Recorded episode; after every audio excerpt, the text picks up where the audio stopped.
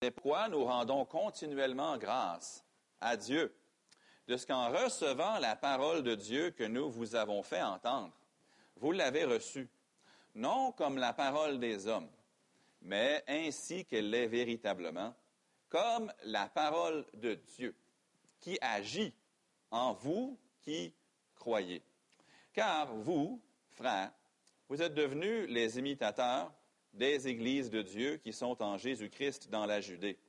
Parce que vous aussi, vous avez souffert de la part de vos propres compatriotes les mêmes maux qu'elles ont souffert de la part des Juifs, qui ont fait mourir le Seigneur Jésus et les prophètes, qui nous ont persécutés et qui ne plaisent point à Dieu, et qui sont ennemis de tous les hommes, nous empêchant de parler aux païens pour qu'ils soient sauvés, en sorte qu'ils ne cessent de mettre le comble à leurs péchés, mais la colère a fini par les atteindre. Prions.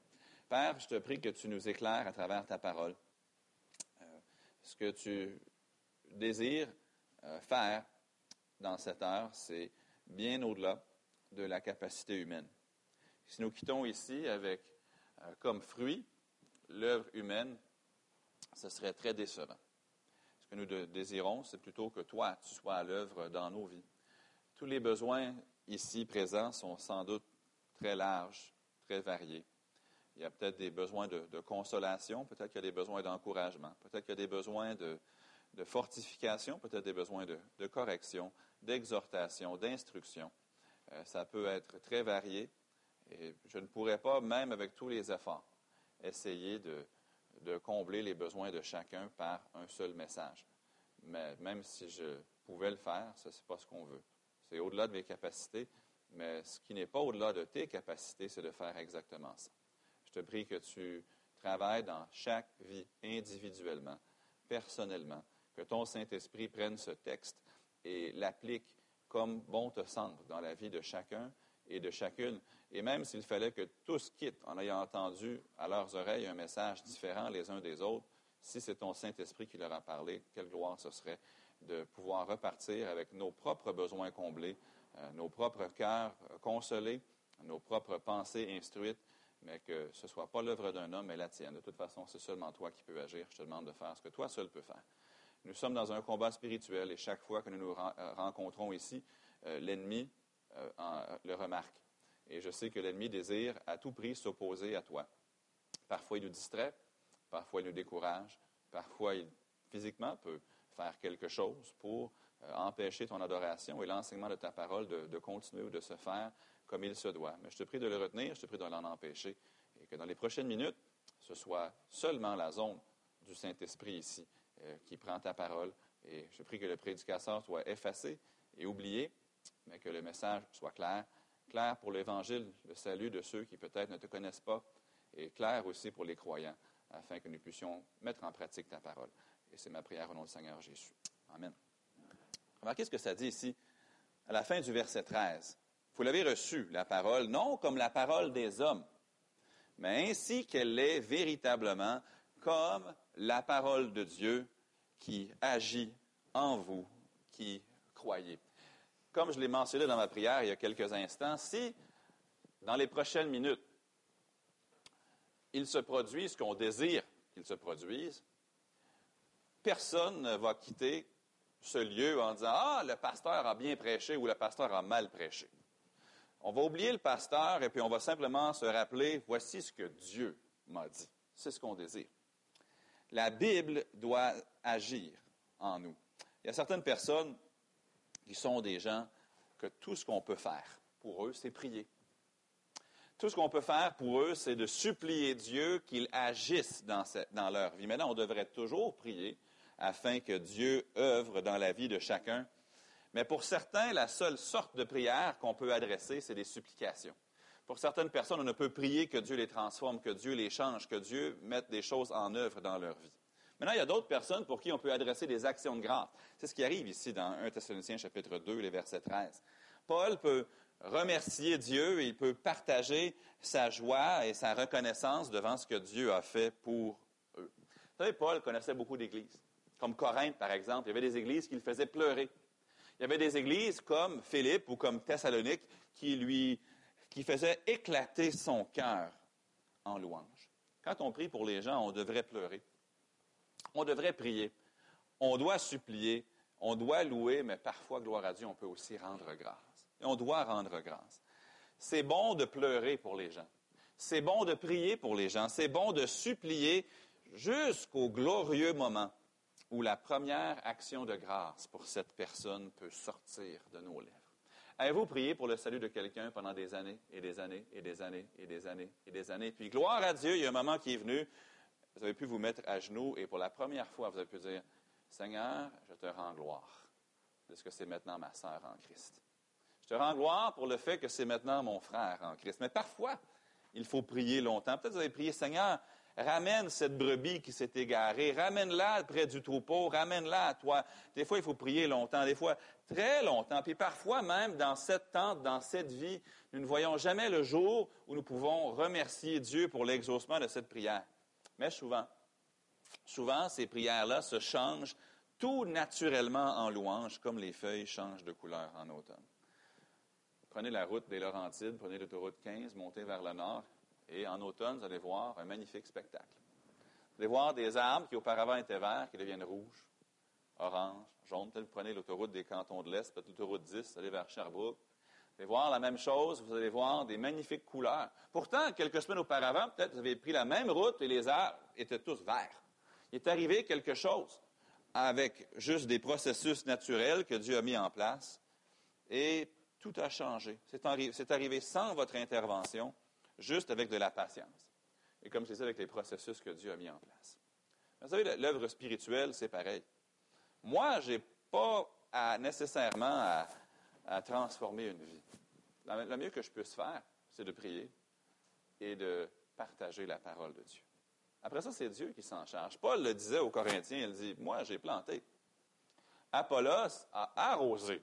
On a juste mis la parole de Dieu. On a implanté la parole, on a prié, mais après ça, Dieu a fait ce que seul Dieu peut faire. Et il a fait croître. C'est la même chose avec les humains qu'avec les arbres. Autant un arbre va changer du vert au rouge sans que je ne fasse quoi que ce soit. De la même façon, je vais rencontrer des gens, je vais donner l'évangile de Christ, je vais prier, je vais les servir et je vais prier. Et on prie, et on prie, et on attend, et on prie. Et un matin, on se lève, on prend la route, on les rencontre, on reçoit un appel téléphonique et on apprend que Dieu a transformé leur vie. Que Dieu a fait ce que lui seul peut faire. Et là, on s'arrête et on dit à Dieu, merci grand Dieu d'avoir fait ton œuvre dans leur vie. Merci d'avoir agi, de les avoir amenés à toi, de les avoir transformés. Alors, c'est Dieu qui agit. Mais, vous et moi, nous avons quand même une part. Une part à jouer. Euh, Dieu a le grand rôle. C'est le rôle principal, il ne faut pas l'oublier mais il ne faut pas pour autant laisser tomber notre part à nous. Donc, que ce soit votre vie qui a besoin d'être transformée ce matin, que ce soit la vie d'un autre qui a besoin d'être transformée, nous avons une part à jouer. La première chose, j'aimerais qu'on remarque ce matin, recevez la parole. Recevez la parole. Remarquez le verset 13, ça dit, c'est pourquoi nous rendons continuellement grâce à Dieu de ce qu'en recevant la parole de Dieu que nous vous avons fait entendre, vous l'avez reçu. C'est quoi l'inverse de recevoir? Rejeter, n'est-ce pas? Ils avaient un choix. Ils pouvaient recevoir ou rejeter. Ils ont choisi de recevoir, non comme la parole des hommes, mais ainsi qu'elle est véritablement comme la parole de Dieu qui agit en vous qui croyez. la joie de Paul, elle venait d'une chose les gens de Thessalonique ne l'ont pas écouté lui, ils ont écouté Dieu. Ils n'ont pas écouté Paul, ils ont écouté Dieu. Vous savez, écouter le pasteur ou le missionnaire ou euh, Paul, ça ne mène pas à une transformation durable.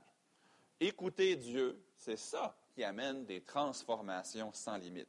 Oui, Dieu peut vous parler à travers des serviteurs qui prêchent sa parole, mais votre oreille ce matin ne devrait pas être tendue vers moi, devrait être tendue vers Dieu. C'est pas qu'est-ce que le pasteur va nous dire ce matin, c'est qu'est-ce que Dieu va me dire ce matin. Je me demande sur quoi il va prêcher ce matin. Non, je me demande qu'est-ce que Dieu va me donner ce matin. Vous savez, personne ne peut vivre éternellement sans recevoir la parole de Dieu. Si quelqu'un ne reçoit pas la parole de Dieu, ils n'auront point part à la vie éternelle. Si quelqu'un ne reçoit pas l'évangile de Christ, ils n'auront pas le salut. Personne non plus ne peut vivre pleinement ici-bas sans recevoir la parole de Dieu. Si nous ne recevons pas la parole de Dieu dans notre vie, nous allons commettre d'innombrables erreurs. Nos relations vont être brisées si on ne reçoit pas la parole de Dieu. Notre témoignage pour Christ va être sali si nous ne recevons pas la parole de Dieu, nous qui sommes chrétiens. Maintenant, recevoir la parole, ça n'arrive pas par accident. Il faut que ce soit intentionnel. Il faut le désirer. Il faut le vouloir. Pierre écrit, il dit, désirez comme des enfants nouveau-nés le lait spirituel et pur afin que vous croissiez pour le salut ou par son moyen dans d'autres traductions. Un enfant, ce n'est pas, pas par accident qu'il se fait nourrir. Il le veut. Il veut le recevoir. Il veut recevoir la nourriture. Il faut que ce soit intentionnel. Êtes-vous intentionnel? Est-ce que c'est votre ferme intention? De recevoir la parole de Dieu? Quelqu'un qui a bien dit, ne dites pas que Dieu parle, ne parle pas. Ne dites pas que Dieu ne parle pas si votre Bible est fermée. Si votre Bible est fermée, ne dites pas que Dieu ne parle pas. Si votre téléphone est fermé, ne dites pas, il n'y a jamais personne qui m'appelle. Si tu allumes le téléphone, les gens peuvent t'appeler. De la même façon, si ta Bible est fermée, tu ne peux pas dire que Dieu ne te parle pas. Tu as fermé le téléphone. Tu, l'empêches de te parler. Ce n'est pas qu'il ne peut pas te parler, c'est juste que tu refuses d'écouter. Il faut ouvrir la Bible. Il faut la lire, mais il faut faire plus. Il faut la méditer. Il faut penser. Il faut réfléchir. Il faut se poser des questions sur ce que j'ai lu. Seigneur, j'ai lu ce texte ce matin. Qu'est-ce que tu veux, à la lumière de ce passage, que je fasse? Euh, Pierre, dans Acte 2, a prêché le jour de la Pentecôte. Puis ça dit à la fin de son message, ils eurent le cœur vivement touché et ils disent, Hommes, frères, que ferons-nous? Il faut faire ce que dit la Bible. Seigneur, à quoi est-ce que tu t'attends de ma part? à la lumière de ce passage. Il faut recevoir la parole. Il faut l'entendre. J'aimerais le si vous suivez avec les notes qui étaient dans le bulletin. Il faut l'entendre et, la faire entendre. L'apôtre Paul a pris sa responsabilité au sérieux. Il a fait entendre la parole de Dieu. Il dit, en, vous avez, en recevant la parole de Dieu que nous vous avons fait entendre. Peut-être que vous êtes euh, un employé dans une entreprise et vous avez à cœur le salut des autres employés. Peut-être que vous désirez que ces gens le reçoivent Jésus-Christ. Vous savez, ce n'est pas votre travail de faire écouter les gens. Il ne faut pas forcer les gens à écouter la parole de Dieu. Ce matin, moi, je ne peux forcer personne à écouter la parole de Dieu. Évidemment, si c'est de ma faute que les gens n'écoutent pas, euh, je dois régler ça autant que possible, s'il y a quelque chose qui les empêche de m'écouter. Mais notre responsabilité, ce n'est pas de faire écouter les gens, c'est de faire entendre la parole de Dieu. Tout ce qu'on peut faire, c'est la diffuser. Ce que les gens font avec, on n'y peut rien. Mais la lumière, elle doit être mise sur la parole et non pas sur nous-mêmes. On a beaucoup de conversations dans une semaine. Cette semaine, vous allez entretenir des conversations avec plusieurs personnes, mais sur quoi vont-elles porter? De quoi allez-vous parler? Peut-être quelqu'un va chercher conseil. Qu'allez-vous leur répondre? Allez-vous leur donner votre propre intelligence ou allez-vous plutôt dire voici ce que dit la Bible? Il y a beaucoup de mal qui se fait lorsque le messager croit être le message. Le jour où je me dis, moi, je suis la réponse à ton problème, oh, c'est pas bon. Si seulement cette personne m'écoutait, non. Si seulement cette personne écoutait Dieu, ça réglerait son problème. Ce n'est pas moi qui peux régler vos problèmes, c'est Dieu qui peut régler vos problèmes. Ce n'est pas moi que les gens doivent écouter, c'est Dieu. Je ne sais pas si vous connaissez le nom Kanye West. C'est un artiste hip-hop qui fait de la musique rap. Et j'ai lu cette, cette histoire, j'ai trouvé ça complètement ridicule. Ça dit Kanye West, producteur et rappeur hip-hop, veut une nouvelle version des Écritures dans laquelle il joue le rôle principal. Il dit Je voudrais, j'amène souvent des, sujets historiques et d'une façon qui fait que les jeunes veulent les apprendre, dit West. Je suis un orateur qui inspire les gens. À plus d'une reprise, j'ai changé le son de la musique moderne. Pour toutes ces raisons, je devrais faire partie de la Bible. Je fais déjà partie des livres d'histoire. Maintenant, M. West est à ça du blasphème, on comprend, là? Mais en même temps, il a raison dans un point. M. West, il est déjà dans la Bible. Quand ça dit car tous ont péché, ça parle de lui. Puis ça parle de moi, puis ça parle de nous tous. Qui, peut dire, je voudrais qu'on écrive une nouvelle version de la Bible, puis que moi, je voudrais être le personnage biblique principal. Je veux tasser Jésus, je voudrais que la Bible parle de moi, qui est le comble de l'arrogance. Mais vous savez, des fois, on n'irait pas jusqu'à dire ça, mais on le dit un peu pareil, parce que quelqu'un vient nous demander conseil, puis on dit, ben moi, je pense que... Oh, pasteur, qu'est-ce que, qu'est-ce que je devrais faire pour dans telle situation? Ben, vois-tu, dans mon expérience, maintenant, il y a des fois que notre expérience peut être utile. Mais la meilleure chose qu'on peut dire, vous savez, ce serait, ben, regarde, voici ce que dit. Si quelqu'un me dit, écoute, je veux savoir quoi faire dans tel domaine de ma vie, puis je lui réponds, des fois, on va dire, ben, gars, moi, j'ai fait ça, mais la meilleure réponse, c'est, écoute, Proverbe, chapitre 22 et le verset 10 dit, voici ce que Dieu dit sur cette situation. Un des grands défis pour les chrétiens ici, puis vous êtes en Christ depuis plusieurs années, c'est un chrétien mature, un de vos défis principaux devrait être de tellement maîtriser la parole de Dieu que quand quelqu'un vient vous voir, vous ne dites plus voici ce que je ferai, vous dites plutôt voici ce que Dieu dit. L'apôtre avait un, reproche à adresser à des croyants qui étaient croyants depuis longtemps. Il dit Vous qui depuis longtemps devriez être des maîtres ou des enseignants de la parole, vous avez encore besoin qu'on vous enseigne les choses élémentaires on devrait arriver à un point où on est tellement familier avec ce livre que quand quelqu'un vient nous voir, au lieu de juste dire, ben, je pense que, on pourrait plutôt dire, ben, Dieu dit que. Il ne faut pas confondre le messager avec le message. Quand le messager pense être le message, ce ne sera jamais une bonne situation. La grande accusation que Paul contre les Juifs dans notre texte, dans les versets 15 et 16 de 1 Thessaloniciens 2, c'était justement qu'ils empêchaient les gens d'entendre la parole de Dieu. Maintenant, il ne parle pas des Juifs qui sont en 2017, il parle précisément des Juifs de son époque, qui le suivaient de ville en ville, qui le persécutaient, qui empêchaient les gens de croire en Christ. Dans les versets 15 et 16, il y a des mots très durs envers eux, mais son accusation principale est la suivante. Il dit, vous empêchez les gens d'entendre la parole de Dieu. C'est ça qui est grave dans votre comportement. Maintenant, si Paul était aussi en colère contre des gens qui, empêchaient les gens de recevoir la parole de Dieu, c'est quoi la différence entre ça et simplement leur donner autre chose? Imaginez-vous que vous veniez à l'Église baptiste centrale de Laval ce soir, ce matin, et qu'on a chanté les cantiques, et puis euh, je me lève, puis je dis, bon, ce matin, vous n'aurez pas besoin de vos Bibles. Ce matin, euh, J'aimerais vous parler de, quelque chose. Puis, euh, on, va juste, on va regarder euh, un clip vidéo. Puis, je vais vous montrer quelque chose que j'ai vu sur YouTube cette semaine. Ça m'a vraiment touché. Après ça, on va parler de ça un petit peu. Puis, je disais, merci d'être venu. Passez une bonne semaine. Non, c'est pas pour ça qu'on vient. On ne vient pas pour entendre quelqu'un qui a mis quelque chose sur Internet. On ne vient pas pour entendre ce qu'un homme dit, moi ou un autre. La semaine prochaine, quand pasteur Paulet va être ici, ne venez pas l'entendre, lui, venez entendre Dieu. Quand on vient à l'école du dimanche, on ne vient pas pour entendre un ou l'autre ou l'autre ou l'autre, on vient pour entendre Dieu. C'est lui que je veux entendre. Et il ne faut pas confondre le message avec le messager. C'est la lettre B dans vos notes. Il faut arriver à séparer le message du messager. Il dit ici, vous l'avez reçu non comme la parole des hommes, mais ainsi qu'elle l'est véritablement, comme la parole de Dieu. Paul dit, quand je suis venu à Thessalonique, je ne vous ai pas donné ma parole. Je vous ai donné la parole de Dieu. Vous pouvez aimer Paul, vous pouvez ne pas aimer Paul, mais si ce qu'il dit, ça vient de Dieu, il faut écouter. À Corinthe, il y avait ce problème-là. Il y avait des gens qui disaient, ben, yes, Paul s'en vient prêcher dimanche. Ah, j'ai donc hâte. On dit, ah, Paul. Ah, moi, j'aime ça quand c'est Apollos qui prêche. Ah, non, moi, Apollos, moi, pas ça, non. Moi, je préfère Paul.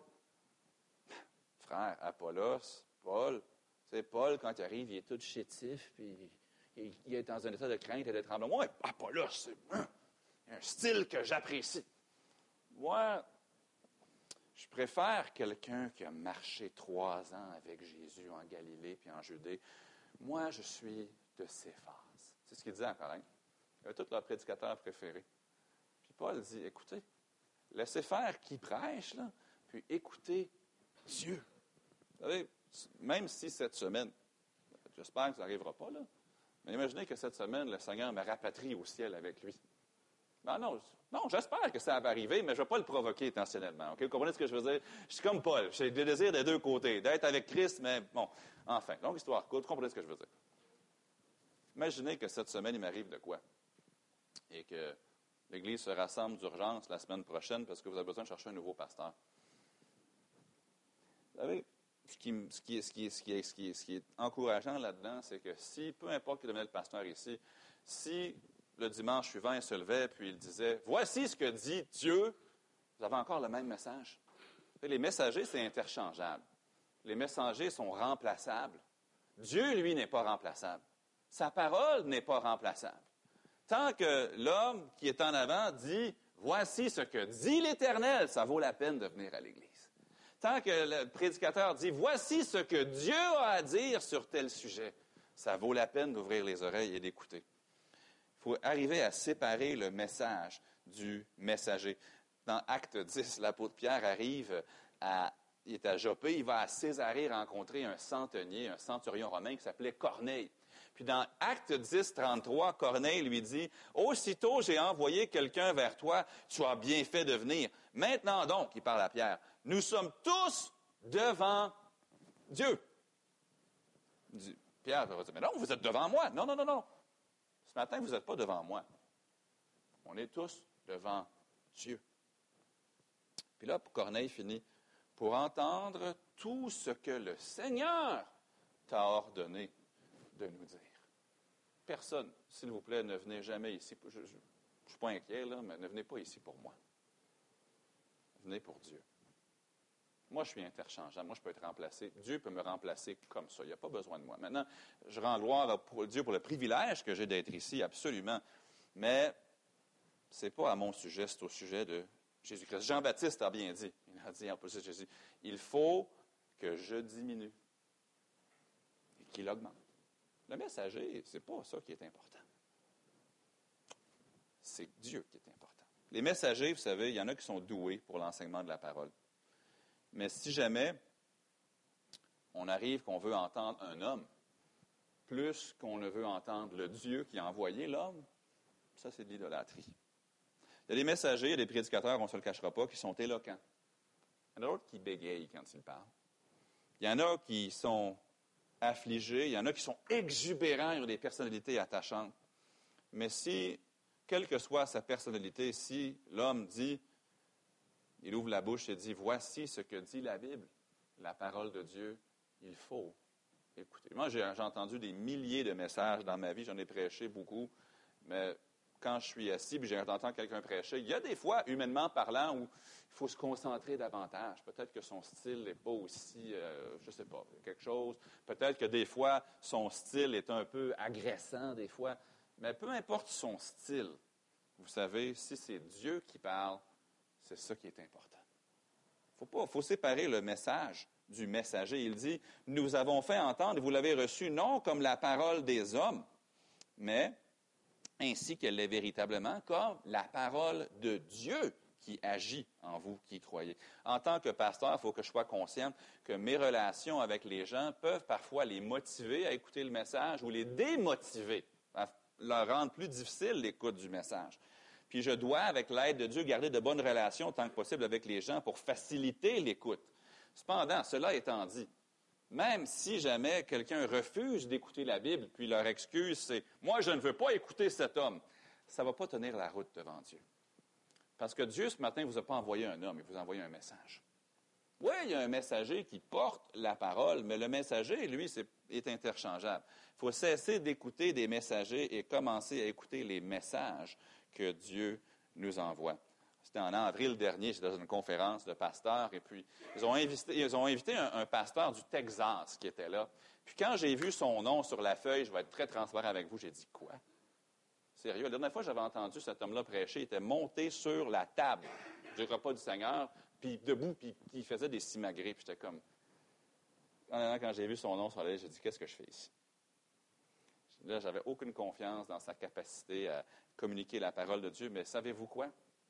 J'ai été estomaqué. Il a prêché une série de messages sur la prière. peut-être les meilleurs sermons que j'ai jamais entendus sur ce sujet. Puis à ce jour, si vous prenez ma Bible, vous trouvez sept feuilles. Ça, c'est la feuille qu'ils ont donnée avec le message qui est écrit Seigneur, enseigne-nous à prier. Puis sa série de trois messages était excellente.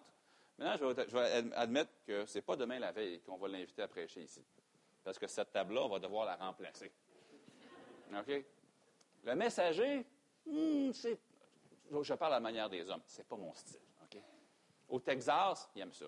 Ici, moi, je pense pas. Je pense que vous me regardez comme Pourquoi tu l'as invité, lui?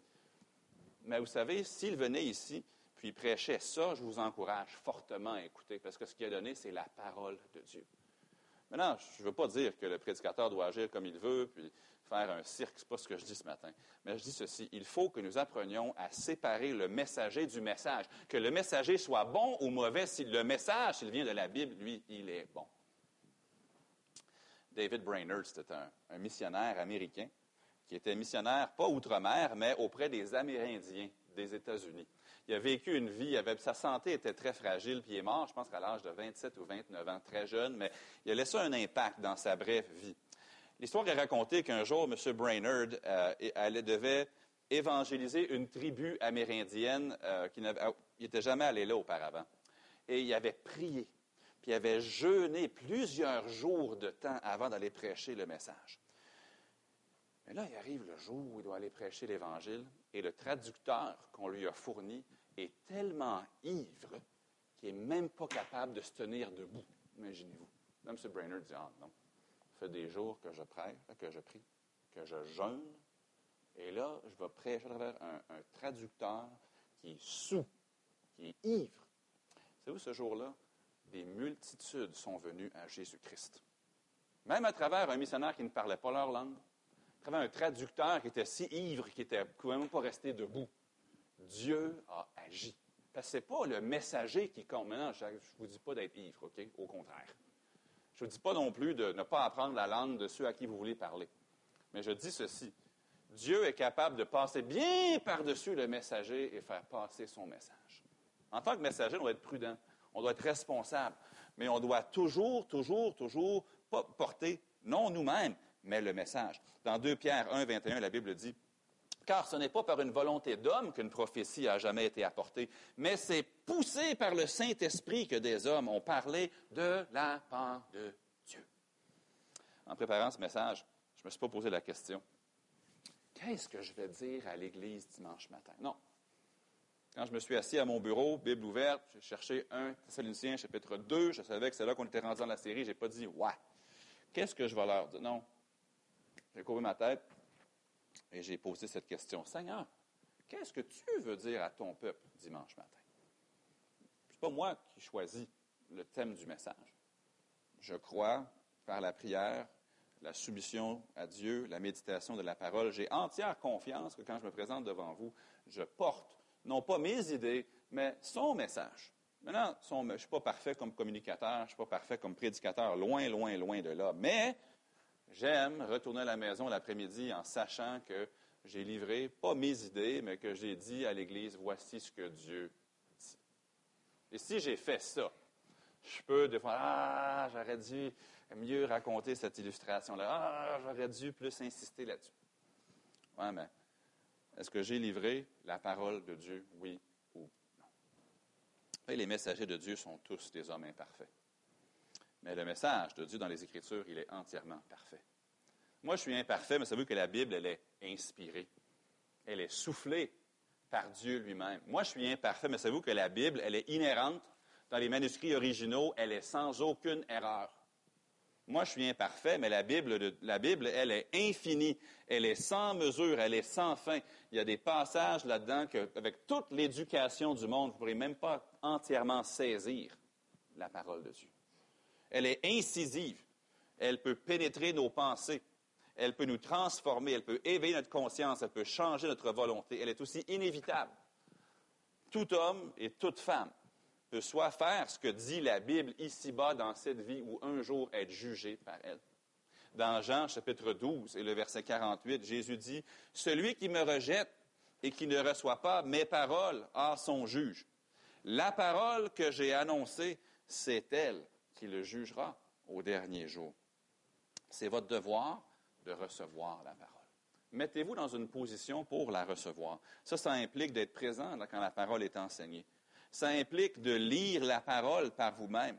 Ça implique de s'exposer à l'enseignement de la parole. Il faut la recevoir et le verset nous dit aussi de la faire entendre. Il faut toujours se rappeler, je ne suis pas venu écouter un homme, mais je suis venu écouter la parole de Dieu.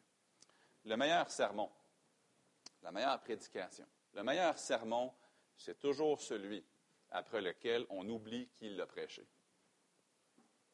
Quand on oublie c'était qui le prédicateur, ça c'est fabuleux. Quand on oublie c'est qui qui a prêché dimanche, mais on se souvient de ce que Dieu nous a dit, ça c'est merveilleux par exemple. Parce qu'on n'est pas là pour écouter des hommes, on est là pour écouter Dieu. Mais deuxièmement, dans le verset 13, j'aimerais que non seulement qu'on voit qu'on doit recevoir la parole, pas la parole des hommes, mais telle qu'elle est réellement, la parole de Dieu, mais deuxièmement, il faut laisser agir la parole. Au verset 13, la Bible dit, comme la parole de Dieu qui agit en vous qui croyez. Quand j'étudiais le passage biblique pour le message, j'ai fait le saut quand j'ai regardé l'original grec qui se cache en dessous de la traduction française. Quand Paul écrit ici qui agit, le mot grec qui emploie, c'est le mot énergéo ou énergie. Il dit, vous avez en vous la parole, vous avez l'énergie qui agit en vous qui croyez. Le mot agir, c'est la même racine que le mot énergie. Ça veut dire être au travail. Si vous êtes dans la cuisine, tantôt, ce n'est pas le cas, mais si vous voyez, mettons que les armoires ont tout été arrachées, l'évier était enlevé, la plomberie est tout arrachée, euh, puis là, vous voyez tout ça, c'est un gros monceau de choses dans plein milieu de la, pièce. Vous reveniez ce soir, vous voyez des, armoires neuves, un évier neuf, tout est, beau, tout est fonctionnel. Vous direz, oh, il y a quelqu'un ici qui était à l'œuvre. Il y a quelqu'un en bon québécois qui a travaillé fort, il a bûché, il a fait des gros efforts pour, pour, faire ça. Ben, c'est exactement le sens de l'expression qui agit. Vous avez en vous la parole qui travaille fort, qui déverse une énergie spirituelle en vous qui croyez. Dans le Nouveau Testament, ce mot-là est presque toujours employé pour parler d'une activité surnaturelle. Généralement, de la part de Dieu, mais dans une couple de reprises aussi par Satan. Mais le mot ici nous parle d'une activité, une énergie surnaturelle qui est en nous, qui travaille en nous avec une force surnaturelle. Paul leur dit, en recevant la parole, en l'écoutant, en la lisant, en la méditant surtout, en l'étudiant, en la mémorisant, vous mettez en vous une force surnaturelle, une énergie surnaturelle qui travaille pour vous transformer chez nous avec les garçons, mais surtout avec Daniel, Eden, Eden est encore un petit peu jeune, un élément de notre discipline avec les enfants, c'est la mémorisation des Écritures. non, je ne lui dis pas, hey, tu as mal agi, mémorise un verset comme punition. Non, non, pas ça. En passant, je vous recommande de ne pas utiliser la Bible comme une punition, mais plutôt comme un outil. Mais ce que je dis, c'est que si mon fils a un problème avec un domaine dans sa vie, quel qu'il soit, au lieu de juste lui administrer une conséquence, après, ce qu'on va faire, c'est qu'on va dire quel verset dans la Bible parle de ce problème. On va l'encourager à apprendre par cœur le, verset ou quelques versets qui s'adressent justement à son problème. Pourquoi? Parce que je crois fermement que si je mets dans le cœur de mon fils la parole de Dieu, elle peut faire des choses que moi, je ne peux pas faire. Ah, lui, il va avoir une volonté libre de ce qu'il va faire avec mais en tant que père, je veux au moins mettre en lui la parole qui agit en vous qui croyez. Chrétien, avez-vous un problème avec votre langue, de ce que vous parlez? Mémorisez les versets qui se rapportent à ça. Êtes-vous trop matérialiste? Est-ce que vous vivez trop pour le siècle présent? Mémorisez les versets qui parlent de la vanité des choses de ce monde et du fait que les vrais trésors sont au ciel. Quel que soit le péché qui vous enveloppe si facilement, Hébreu 12, apprenez, méditez et mémorisez les Écritures qui se rattachent à ça, afin que vous puissiez être transformés par le renouvellement de l'intelligence. Je, vous cite un extrait d'un livre par un monsieur qui s'appelle Leroy Himes. Il dit, en tant que nouveau chrétien, je cheminais à travers l'épître aux Colossiens.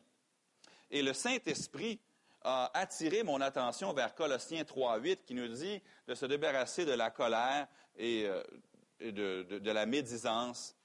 J'ai essayé d'ignorer ce verset, Mais le Saint-Esprit me ramenait toujours vers ces mots qui disaient de se défaire de la colère. J'avais un tempérament violent. Et chaque fois qu'il explosait, euh, il dit, je prenais toujours mon poing et je le passais à travers la porte la plus proche, imaginez. Souvent, j'avais les mains ensanglantées et une fois, j'ai même détruit la magnifique alliance que mon épouse m'avait donnée. Je n'étais pas capable de m'arrêter. Et pourtant, Dieu disait dans sa parole, débarrasse-toi de ta colère. Ce n'était pas juste un conseil que Dieu avait donné aux gens de Colosse il y a des siècles. Dieu me parlait à moi. Alors, j'ai fait une promesse à Dieu. Je lui ai promis que j'allais travailler sur mon problème de colère. La première étape était de mémoriser Colossiens 3.8 et le reviser chaque jour. Puis, j'ai demandé à Dieu de ramener ce verset à mon esprit à chaque fois que j'étais tenté de perdre le contrôle. J'ai demandé à ma femme de prier pour moi et de me rappeler ce verset si elle me voyait en train de briser ma promesse à Dieu. Avec le temps, ce texte est devenu une partie de ma vie et au fil du temps, le péché de la colère a perdu son emprise sur moi. Ce que l'homme dit, il dit, j'avais un problème et j'ai dit, j'ai permis à la parole d'agir en moi dans ce domaine. Maintenant, je ne sais pas c'est quoi votre problème, mais je sais que la parole de Dieu, ce n'est pas ma parole, c'est la parole de Dieu et je le sais quelle, est la réponse. Il faut la recevoir, il faut la mémoriser, il faut la méditer. La dernière chose, qu'on voit ensemble dans notre texte, c'est agissez selon la parole. Agissez selon la parole. La parole agit en vous, mais ensuite, il faut agir selon la parole. Verset 14 dit, Car vous, frères, vous êtes devenus les imitateurs des églises de Dieu qui sont en Jésus-Christ dans la Judée. Parce que vous aussi, vous avez souffert de la part de vos propres compatriotes les mêmes maux qu'elles ont souffert de la part des Juifs. Agissez selon la parole. La première église, elle a été établie à Jérusalem dans Actes chapitre 2. Et cette Église-là, elle avait tenu bon à travers les persécutions, même que Saul de Tarse, qui devient plus tard l'apôtre Paul, lui-même avait infligé sur cette Église. Et maintenant, c'est quand même l'ironie ici, celui qui avait violemment persécuté l'Église de Jérusalem félicite l'Église de Thessalonique pour avoir tenu bon dans une persécution comme celle que lui avait faite à l'Église de Jérusalem. Les choses changent. Hein? Il dit, vous avez résisté à des persécutions semblables. Vous avez agi selon la parole qui a agi en vous. C'est absolument impossible d'agir selon la parole de Dieu sans avoir la parole de Dieu. Pour ça, il faut la partager. C'est absolument impossible d'agir selon la parole de Dieu sans connaître la parole de Dieu. Il faut la connaître. C'est absolument impossible d'agir selon la parole de Dieu sans comprendre la parole de Dieu, se faire enseigner par l'Esprit à travers tous les moyens qu'il utilise. Vous savez, le nombre de fois que vous vous tournez vers la parole de Dieu, c'est une mesure exacte de votre désir de plaire à Dieu. Le nombre de fois que vous vous tournez vers la parole de Dieu, c'est une mesure exacte de votre désir de plaire à Dieu. Si vous ne désirez pas plaire à Dieu, vous ne regarderez jamais ce livre. Mais si vous, si vous aimez ce livre, si vous êtes intéressé à ce livre, si vous voulez connaître ce livre, c'est forcément parce que quelque part, vous désirez plaire le nombre de fois que vous vous tournez vers la Bible, c'est une mesure exacte de votre désir de plaire à Dieu. Il n'y a personne qui désire plaire à Dieu qui ne désire pas la parole. Ça va de pair. Je donne un exemple. Imaginez qu'après l'Église, vous arrivez à la maison, et puis votre épouse dit Chérie, viens voir ça. Elle dit On a un problème. Vous allez dans la salle de bain, puis il y a de l'eau partout. Oh non. Puis là, vous dites Chérie, ne t'inquiète pas, je suis un homme je suis capable d'appeler un plombier. Vous appelez le plombier, le plombier sonne à la porte une heure plus tard, puis vous dites Ah, euh, vous avez appelé un plombier, monsieur? Oui, oui, j'ai appelé un plombier. Tu entre. Oh, oh, oh, oh, oh. Toi, tu peux entrer, mais ton coffre à outils, il reste dehors. Le plombier vous regarde euh, Pardon? Je t'ai dit, toi, tu peux entrer, mais je ne veux pas que tes outils rentrent dans la maison. Le plombier va dire Monsieur, mais non Toi, entre, mais tes outils, tu les laisses là. Plombier peut-être commencerait à vous dire Hum, ce monsieur-là, il n'est pas tout à fait. Euh, a quelque chose qui se passe. Plombier dépose lentement son coffre à outils. Il vous regarde, il rentre dans la maison, il s'assoit dans votre salon, vous dites Monsieur le plombier, prendrez-vous un café? Oui. Comment vous prenez votre café? Euh, Un Splenda. On n'a pas de Splenda. un sucre. OK, là, vous, vous, prenez un beau café avec le plombier. Puis là, pendant que vous parlez au plombier, le plombier remarque que l'eau, commence à sortir en dessous de la porte de la salle de bain. Commence à se répandre dans le salon. Il vous dit, monsieur, euh, si vous laissez aller chercher mes outils, je pourrais vous arranger ça. Non! Je ne veux pas voir tes outils ici. Finalement, vous laissez partir le plombier, il prend son coffre, il part à toute vitesse un peu. Euh, pourquoi tu nous racontes cette histoire-là? Parce que d'inviter le Saint-Esprit dans sa vie, le Seigneur Jésus dans sa vie, puis lui dire, je ne suis pas intéressé à tes outils, ça n'a pas vraiment plus de sens. Autant quand on fait venir un plombier, on s'attend à ce qu'il y ait des outils. Autant quand on a Jésus dans sa vie, on ne peut pas lui dire, écoute, j'aimerais que tu laisses tes outils, la parole de Dieu à la porte. Si vous voulez que Dieu travaille dans votre vie, ça va prendre le coffre à outils de Dieu qui est la parole de Dieu, qui agit en vous qui croyez. Un plombier ne peut pas faire grand-chose avec ses deux mains. Ça lui prend des outils. Il y a peut-être des petites choses mineures qu'il peut faire avec ses doigts, mais pour la plupart des choses, un plombier a besoin de pinces. Parfois, il a besoin d'une torche de soudure. Il a besoin d'un outil pour couper la tuyauterie. Il y a toutes sortes de choses qu'un plombier a besoin. Et quand vous voulez que Dieu transforme votre vie de grâce, laissez-le entrer avec ses outils.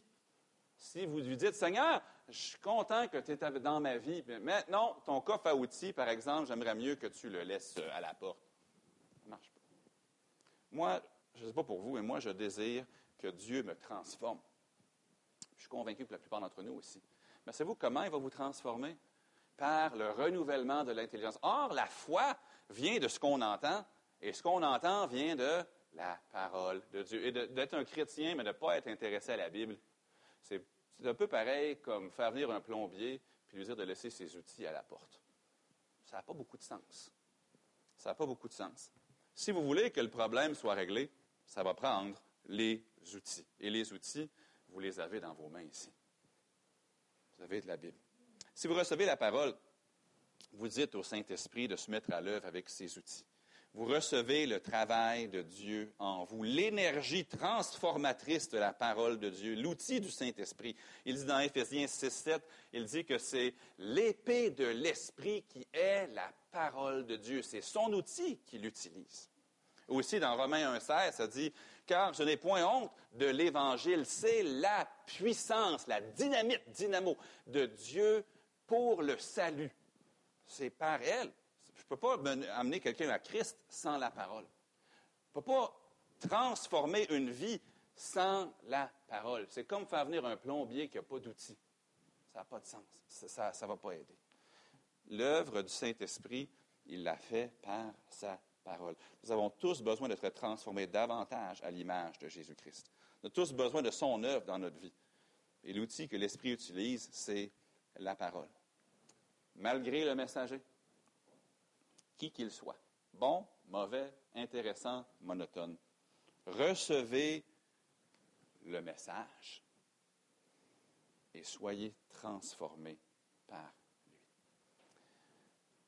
J'ai dit tantôt en passant que l'Évangile, c'est la puissance de Dieu pour le salut de quiconque croit. Romains 1,16. Êtes-vous ici ce matin, mais vous n'êtes pas sauvé?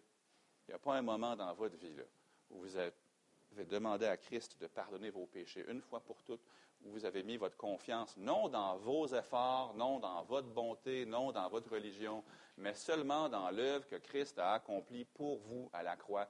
Ne quittez pas ici sans recevoir les bienfaits de ce que Dieu veut faire par cet outil dans votre vie. Venez nous voir, on va se faire un plaisir de prendre le coffre à outils de Dieu, l'ouvrir et le Saint-Esprit va vous montrer comment vous pouvez être sauvé.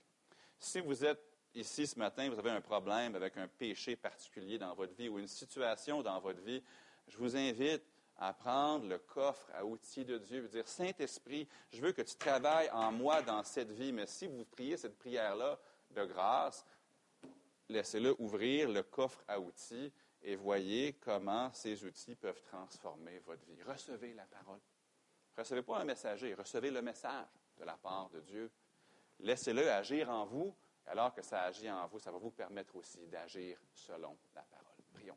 Père, je te prie pour nous tous. Nous sommes tous à divers stades, à divers degrés de croissance spirituelle. Les besoins sont différents, ils sont nombreux. Je te prie premièrement pour ceux qui pourraient être ici, qui n'ont pas Christ, qui ne connaissent pas Jésus-Christ. Peut-être qu'ils connaissent son nom, peut-être sont déjà allés dans des églises, mais il n'a pas pris résidence dans leur vie. Ils ne sont pas nés de nouveau.